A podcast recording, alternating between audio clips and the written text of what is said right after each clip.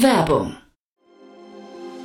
Sei dabei beim HTGF Family Day am 11. und 12. Juni in der Station Berlin. Für zwei Tage voller Inspiration und Business. Tauche ein in ein einzigartiges Netzwerkerlebnis mit bis zu 1500 Teilnehmenden. Erkunde das innovative Seed- und Later-Stage-Portfolio des Hightech Gründerfonds. Lass dich vom vielseitigen Programm inspirieren und knüpfe wertvolle Kontakte. Sichere dir jetzt dein Ticket. Mehr Informationen findest du unter www.family-day-htgf www.ftf.de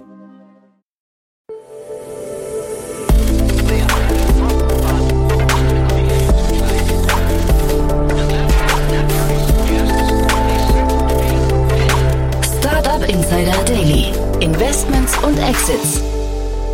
Herzlich willkommen zu Startup Insider Daily. Mein Name ist Jan Thomas und das hier ist unser Format Investments und Exits, wo wir jeden Tag mit den wichtigsten Investorinnen und Investoren aus Deutschland, Österreich und der Schweiz sprechen. Ja, und wir analysieren gemeinsam Finanzierungsrunden, Exits, äh, manchmal auch Börsengänge oder auch nur Trends oder Gedanken von Investorinnen und Investoren. Das heißt, wir sprechen über alles, was wichtig ist oder wichtig wird. Heute zu Gast ist Olaf Jacobi von Capnemic und wir haben, ja, ich finde zwei sehr coole Themen, zwei sehr unterschiedliche Themen besprochen. Das eine aus dem Schlafbereich, das andere aus dem Infrastruktur, Gebäudemanagementbereich. Äh, sehr sehr, sehr coole Themen, finde ich. Aber bevor ich jetzt zu viel erzähle, hier kommt, wie gesagt, Olaf Jacobi von Capnemic.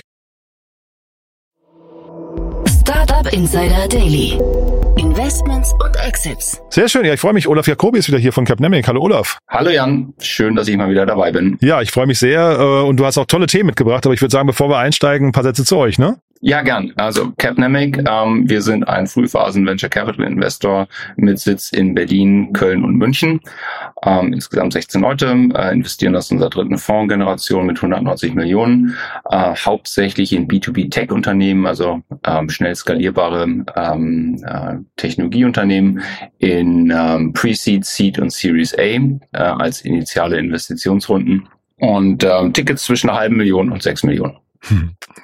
Genau, also und äh, man, man darf sich auch auf jeden Fall bei euch melden, wenn man sprechen möchte, ne? Unbedingt. Unbedingt. Ähm, ja. Unsere E-Mail-Adressen sind auch auf unserer Website. Ähm, ihr müsst uns also nicht über LinkedIn anschreiben. Ähm, wir machen unsere Kontaktdetails äh, äh, öffentlich.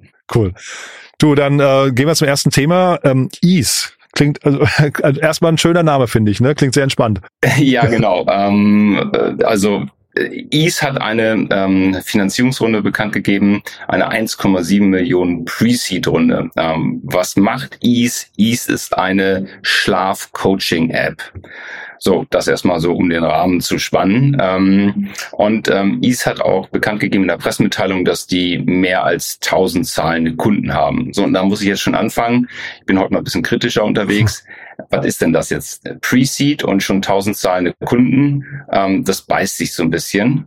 Ähm, und ähm, ich habe dann natürlich mal so in unseren Datenbanken nachgeschaut, die wir alle nutzen, also die ganzen Investoren. Ähm, die gibt es seit 2022 und im Februar 22 hat Ease eine Angel-Runde gemacht. Höhe ist nicht bekannt. Und im November 2022 eine Pre-Seed-Runde. So, und jetzt, ähm, also im Sommer 2023, äh, wird eine weitere Pre-Seed-Runde bekannt gegeben.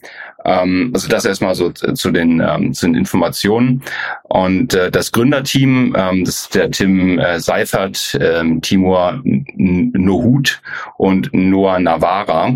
Ähm, sind ähm, alle aus diesem, eigentlich aus unserem Tech-Ökosystem, ähm, waren in verschiedensten Startups, ähm, ähm, auch so im Consumer-App-Bereich, wie zum Beispiel eine Get Safe. Ähm, und ähm, aber keiner kommt wirklich aus diesem ja, wissenschaftlichen Schlafbereich. Und ähm, das sieht für mich so ein bisschen aus, dass da ähm, drei Gründer gesagt haben, Mensch, das ist ein großer Markt. Ähm, anscheinend tut sich da was, so ähm, im ganzen Schlafcoaching-Bereich. Und ähm, da bauen wir mal was. Ähm, die haben dann eine ähm, Schlafexpertin dazu geheiert, ähm, ist aber kein, keine Gründerin. Mhm. Und aber das wäre schlimm? Nee, das kann man, das kann man machen, ne? Dass man jemanden dazu holt, der nochmal die Expertise reinbringt. Ja, schlimm ist es nicht. ähm, nee, nur weil du gesagt hast, ein bisschen kritischer, ne? Also ich finde den Punkt, äh, würde ich sagen, äh, du hast hinterher im, im Gründerteam, vielleicht merkst du, da, da fehlt noch ein Baustein und ergänzt den, das ist okay, oder? Mhm. Generell ist das okay. Ähm, kein Team ist komplett.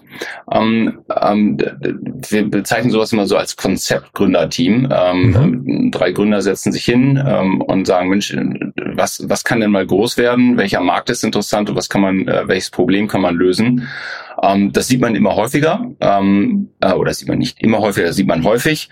Ähm, aber so ein bisschen, ähm, ja, ein bisschen Touch sollte man eigentlich im Markt haben. Mhm. Und ähm, das hatten die nicht, haben sich jemand dazugeholt, aber das ist erstmal nicht jetzt irgendwie so super negativ. Es mhm. äh, fällt ihnen nur auf und ähm, als Investor schaut man eben auf sowas. Mhm. Der Case selber, ähm, ähm, hatte ich anfangs schon gesagt, es ist also Schlafcoaching ähm, per App. Mhm. Ja. Ähm, so, und ähm, das sind eigentlich so drei Punkte, die man da wohl durchgeht. Man macht einen Schlaftest, also das, da füllt man eine, ähm, wie sagt der, ähm, der Arzt, eine Am Am Amnese aus. Mhm. Und ähm, ähm, daraus ergibt sich dann wahrscheinlich ein bestimmtes Profil. Dann gibt es einen Chat, respektive Startgespräch, ähm, ein Online-Chat und dann startet ein Schlafcoaching. So, die sagen selber, das ist ein Tech-enabled Coaching-App da ist also wenig Tech dabei. Ja? Im Endeffekt ist es ein Fragebogen und dann eben ein Online-Chat. Ich habe mich ein bisschen mit dem Markt beschäftigt, äh, weil wir natürlich auch sehr viele Dinge sehen, so im, im Self-Quantifying-Bereich äh, oder eben auch im Coaching-Bereich. Das Problem der, der oder das Schlafproblem scheint jetzt kein kleines Problem zu sein. Also das ist in der Tat so. Ähm, ich stelle mir jedoch die Frage, wie viele Menschen sind da bereit für Geld auszugeben oder sehen es als Problem an. Gerade so im Tech-Bereich ähm, sprechen wir häufig über so ein Bubble-Problem. Ne? Ähm, also ähm, wir alle leben ja so ein bisschen in der in der Tech-Bubble. Ähm, äh, die Berliner in, in, in der Tech-Bubble Berlin-Mitte, die Münchner äh, ähm, in der Münchner Tech-Bubble und äh, so ein bisschen manchmal auch los, losgelöst von der ja von der breiten Masse der Bevölkerung. Und äh, deshalb fragen wir uns natürlich auch häufig, ist das jetzt wirklich ein Problem, was ganz ganz viele beschäftigt? Mhm. Ähm, oder ist es ein ähm, Problem, was uns hier in der, in der Bubble beschäftigt? Ne? Ähm, das heißt, wie viel Prozent der Bevölkerung würden dafür denn überhaupt Geld ausgeben? Und ähm, oder das Problem anders angehen. Und wenn man sich diesen Markt anschaut, dann kommt man natürlich erstmal auf ähm, äh, Fitness oder äh, mhm. Vital-Tracker. Ähm, und ähm, da gibt's dann den Ohrring, das Whoop-Armband, Fitbit, Apple Watch. Und, und wenn wir jetzt noch tiefer reinschauen, sagen die ganzen Tools, die den Schlaf tracken und dir auch Vorschläge geben, wie du besser schlafen kannst, das sind unzählige äh, Devices. Mhm. Also ich habe eben ein paar aufgezählt, aber dann gibt es ein Biostrap Active äh, Set, ein Rise Science Sleep Tracker, Cocoon Nightbuds, Withing Sleeps, Sleep On, Go to Sleep Tracker und, und, und. Also in deiner Bubble, ich merke gerade, das ist ein Thema, ne? Also du kennst die ganzen Hersteller, ja? Ähm, ja, gut, ich, hab, ich kannte die nicht aus dem, aus dem Kopf. Ich habe mich natürlich so ein bisschen für, unseren, äh, für unser Gespräch vorbereitet. Aha. Aber da frage ich mich, äh, brauche ich da noch einen Coach, wenn mir, ähm, wenn mir Technologie eigentlich sagt, A, dass ich schlecht schlafe und B, was ich dagegen vielleicht tun sollte? Mhm ich weiß nicht, ob das richtig groß werden kann, so ein Case. Also ich meine, alles, was du gesagt hast, kann ich total nachvollziehen. Ich hätte jetzt gedacht, zumindest der Markt an sich, also guter Schlaf ist ein Thema, was glaube ich alle alle Menschen mögen. Ne? Und äh, Sie haben in dem Artikel geschrieben, die Hälfte der Europäer hat Schlafprobleme. Weiß nicht, ob das stimmt oder nicht, aber da, damit ist ja eine Marktgröße erstmal Hälfte der Bevölkerung eigentlich ähm, gigantisch groß. Ne?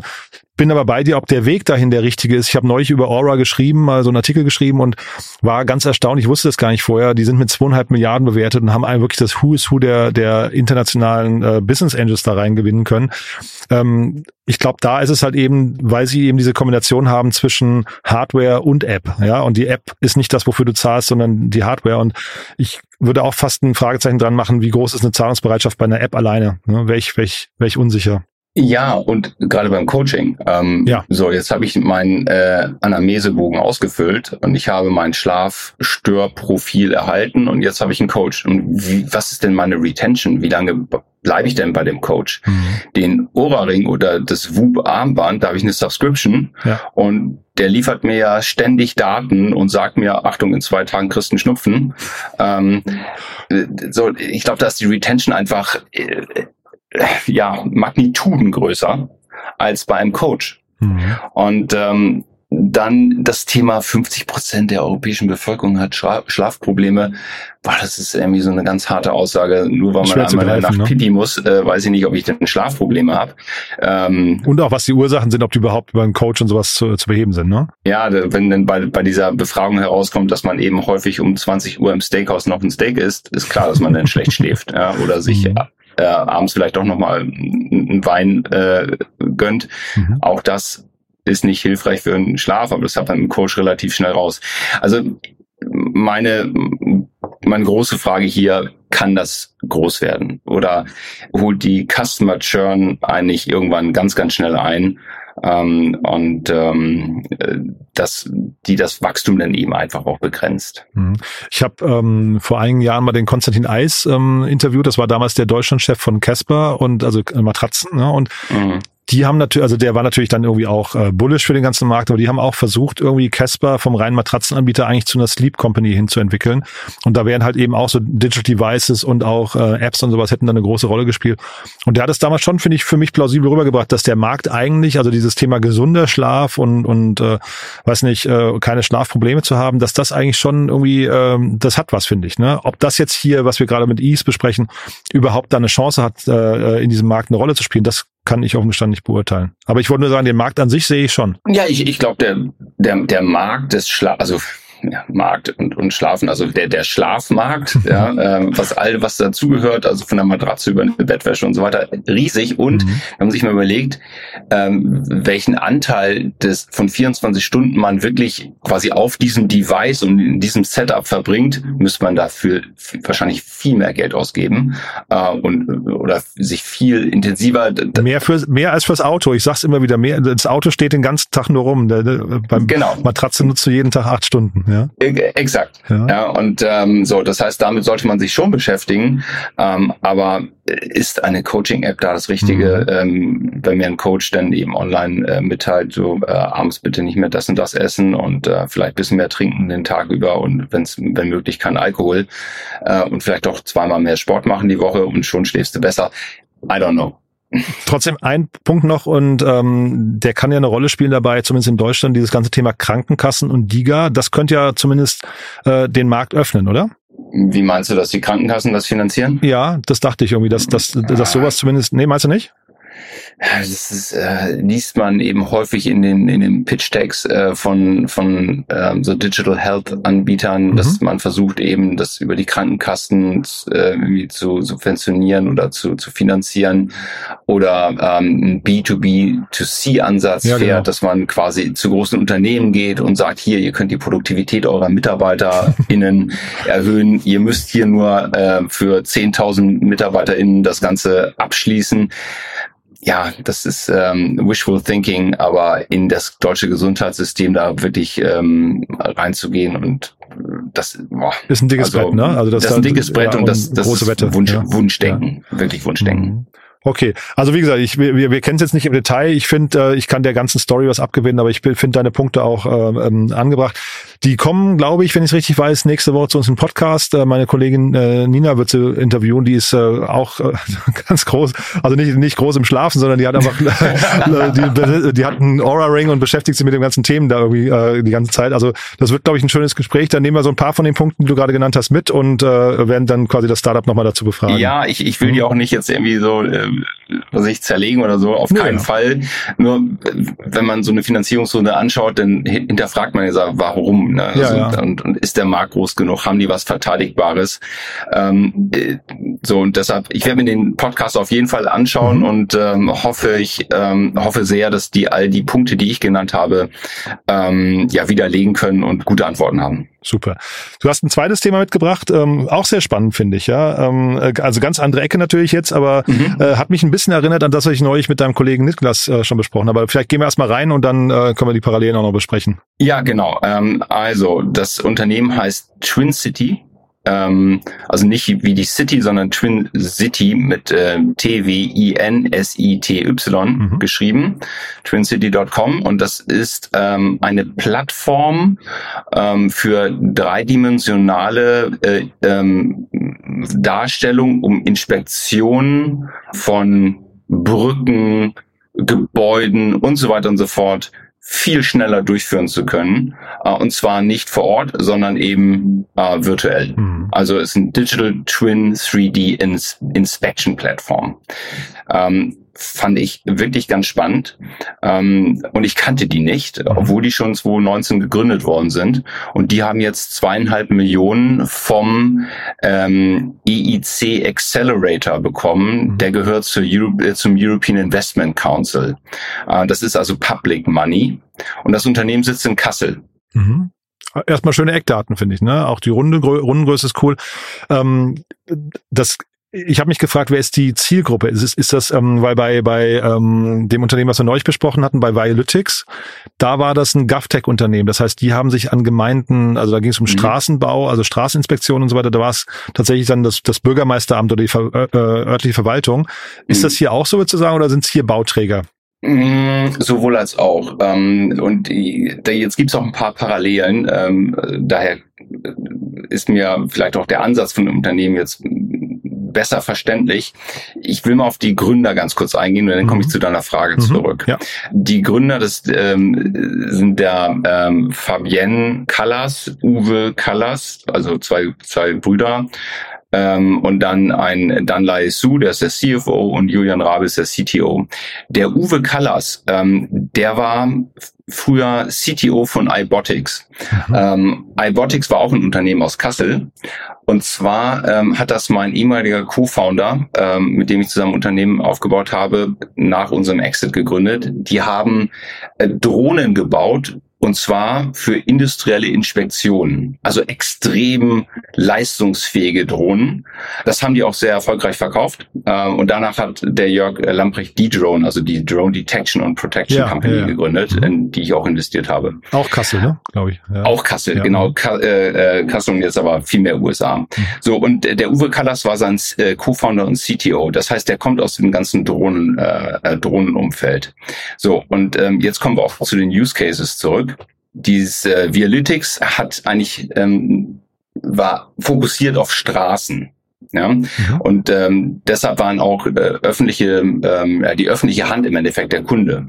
Was eine Twin City macht, ist, die nimmt Daten, zum Beispiel von Drohnen, also Kameradaten von Drohnen, erstellt daraus einen dreidimensionalen äh, Zwilling, mhm. zum Beispiel von einem Windrad oder von einer Brücke wo man sonst gar nicht hinkommt mhm.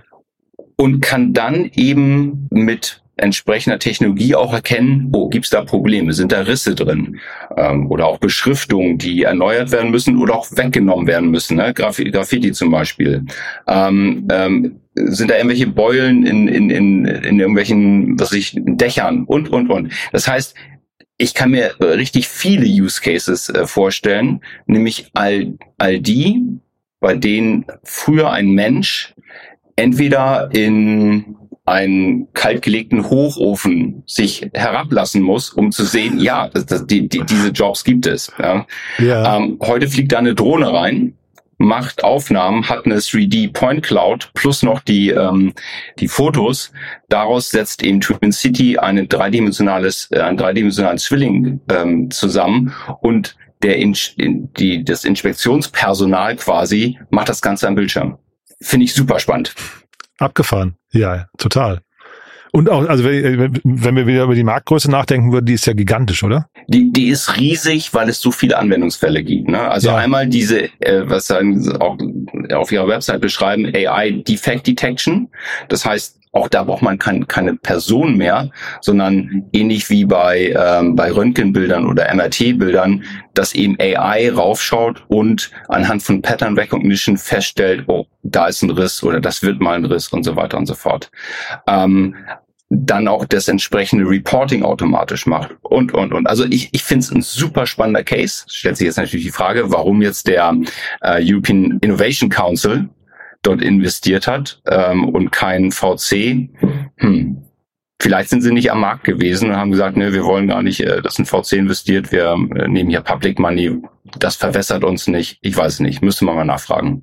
Ja, aber ich habe mir mal angeschaut, wer da noch investiert hat früher und es gibt wirklich nur eine, äh, das klingt fast wie eine Angel-Runde, das waren so 260.000 ja. Euro von FinLab. Ähm, hab ich, hat sie mir auch nicht erschlossen, weil FinLab ist ja eigentlich ein Finanz, also so, so ein Fintech-Investor aus Frankfurt. Ja. Ähm, die Brücke habe ich auch nicht hinbekommen. Also es ist so ein bisschen, ein bisschen unklar. Vielleicht haben die sich auch verändert im Laufe der Zeit. Vielleicht gab es da auch so eine Art äh, Mini-Pivot oder so. Ich weiß kann, es nicht. Kann möglich sein. Ähm, ja. Vielleicht ähm, lest ihr ja äh, für einen Podcast ein. Äh, ich hatte mhm. mir auch die, die ähm, historischen Funding-Runden angeschaut. Also Oktober 2019 so eine Pre-Seed-Runde. 1. Oktober, genau. Und Ende Oktober 2021 eine Seed-Runde und jetzt eben diesen Grant. Ja. Mhm. Ähm, also ich werde auf jeden Fall mal so, so ein Outreach machen, um mich mit denen mhm. zu unterhalten, weil ich finde das Thema wirklich spannend. Ja, und also ich meine, so aus Investorensicht Haken an den Markt äh, und Haken ans Gründerteam eigentlich erstmal, oder? So zumindest auf den ersten Blick. Ja, also auf jeden Fall haben die entsprechenden Background, das ja, Gründerteam. So, so also der, ja, genau, der ja. Fabian Callas, der war äh, auch im Fraunhofer, ähm, bevor er ähm, äh, Twin City gegründet hat und war Software Engineer bei Leica mhm. im, in äh, so im Geosystem-Bereich. Ähm, und da schließt sich der Kreis wieder. Wenn mich nicht alles täuscht, wurde iBotics von Hexagon gekauft. Ähm, mhm. Und äh, dieses Leica Geosystems, das war, das ist ein Teil von Hexagon. Ach, spannend, wie du da drauf guckst, ja? Cool. Äh, ja, ja, die, die kennen sich in dem Markt gut aus, also die mhm. beiden Brüder. Können auch Vater und, äh, und Sohn sein, weil das ist ein ziemlicher Altersunterschied. Mhm. Ähm, ja, finde ich auf jeden Fall spannend. Super.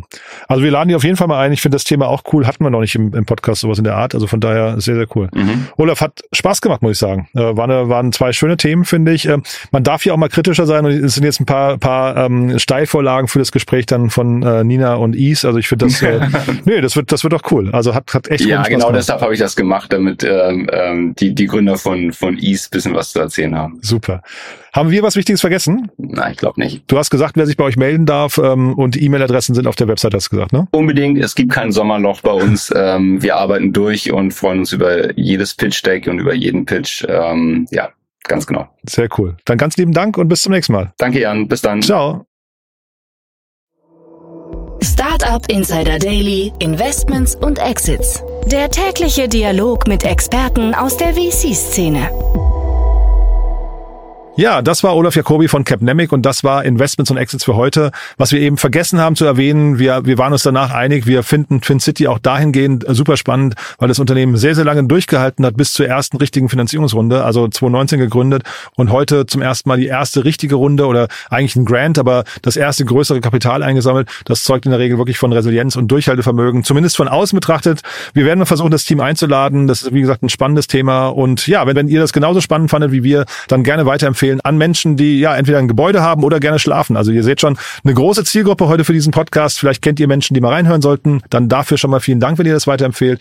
Und äh, ja, ansonsten noch kurz ein Hinweis auf unsere eigenen Themen. Ihr wisst ja, wir haben einen Newsletter speziell zum Thema Investments und Exits, der quasi dieses Morgenformat hier, was wir im Podcast haben, flankiert.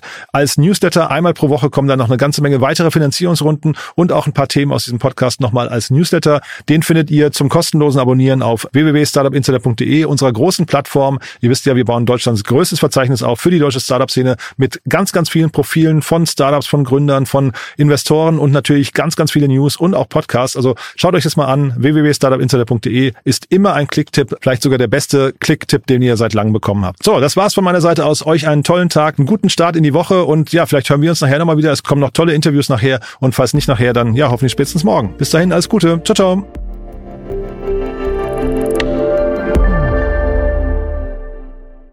Transparenzhinweis. Der heutige Gast steht mit Startup Insider in einer direkten oder indirekten wirtschaftlichen Beziehung. Unsere Statuten sehen vor, dass diese Beziehung unsere Neutralität und Objektivität nicht beeinflusst. Eine Übersicht unserer Kunden und Partner findet man auf www.startupinsider.de slash Kunden.